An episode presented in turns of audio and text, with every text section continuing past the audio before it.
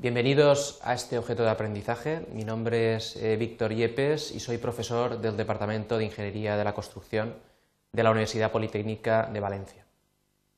¿Cómo podemos en obra saber cuántas pasadas hay que dar, cuál es el espesor de capa para hacer una compactación adecuada y que encima sea económica? Muchas veces la respuesta no es sencilla pero se puede hacer algo que facilitará mucho las cosas. Es un tramo de prueba. El objetivo, por tanto, va a ser, en primer lugar, entender que la compactación de un suelo depende de multitud de factores y, en segundo lugar, aprender a realizar un tramo de prueba como forma empírica de abordar el problema de la compactación. Para ello hemos dividido el contenido en tres partes.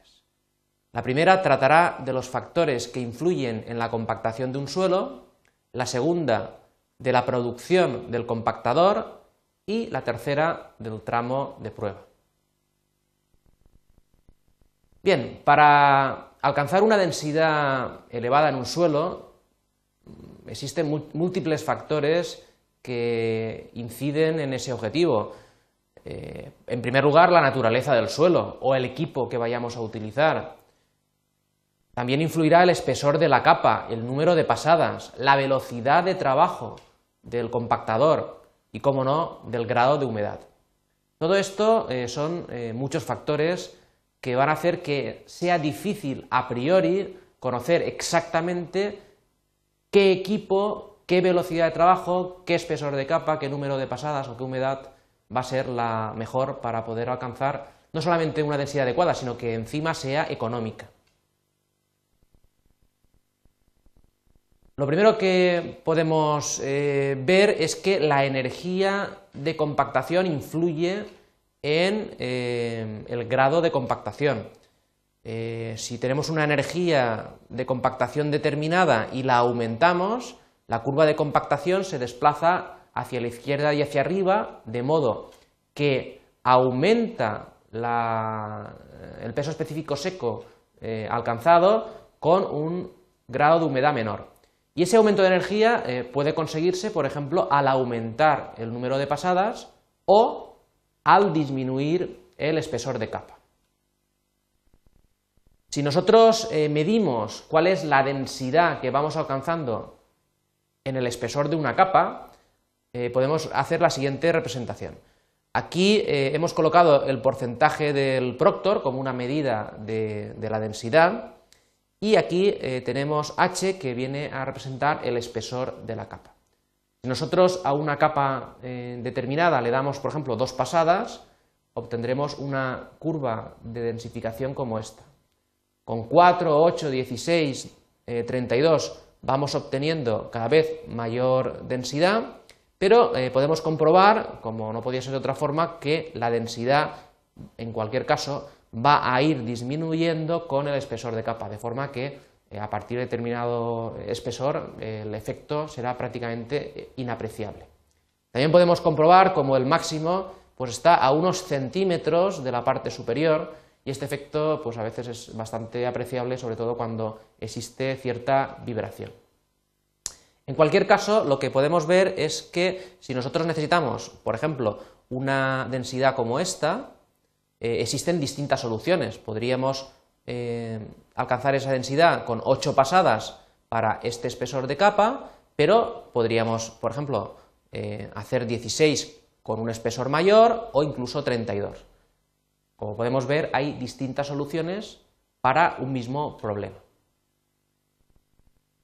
Por tanto, para cada espesor existe una humedad óptima, a mayor humedad, más efectiva será la, acción de la compactación en profundidad, a más espesor de tongada tendremos mayor producción y por contra a mayor número de pases menor productividad.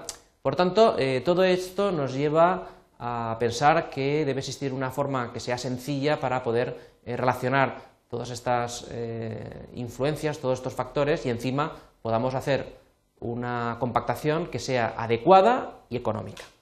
Para poder hacer eso, vamos a introducir el concepto de producción de un compactador. ¿Por qué? porque nos va a interesar tomar la decisión en función de la mayor producción que podamos alcanzar, es decir, el menor coste. La producción de un compactador es directamente proporcional a la velocidad de trabajo del compactador, es proporcional al ancho del compactador, al espesor de la capa e inversamente proporcional al número de pasadas. Pues bien, vamos a fijarnos en la relación entre E y N.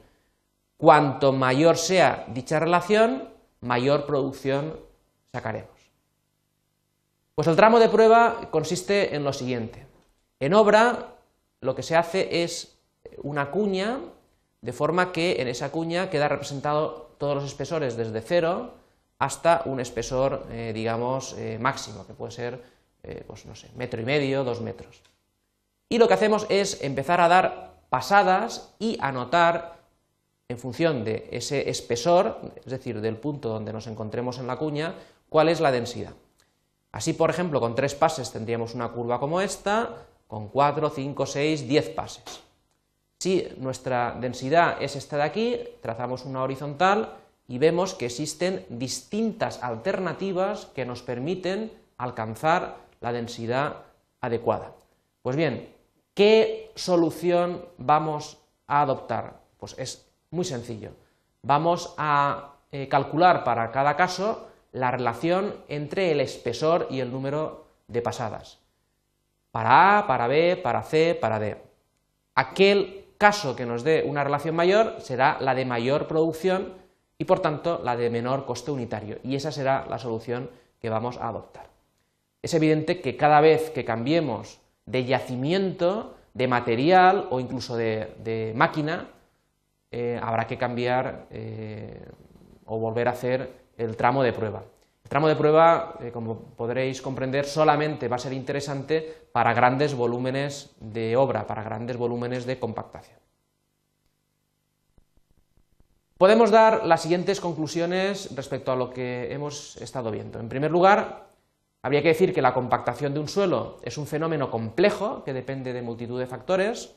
En segundo lugar, que para grandes volúmenes a compactar de material homogéneo resulta imprescindible realizar un tramo de prueba. Y en tercer lugar, que existen múltiples soluciones que permiten alcanzar una compactación determinada, pero que de todas ellas elegiremos aquella que tenga menor coste unitario. Muchas gracias por vuestra atención.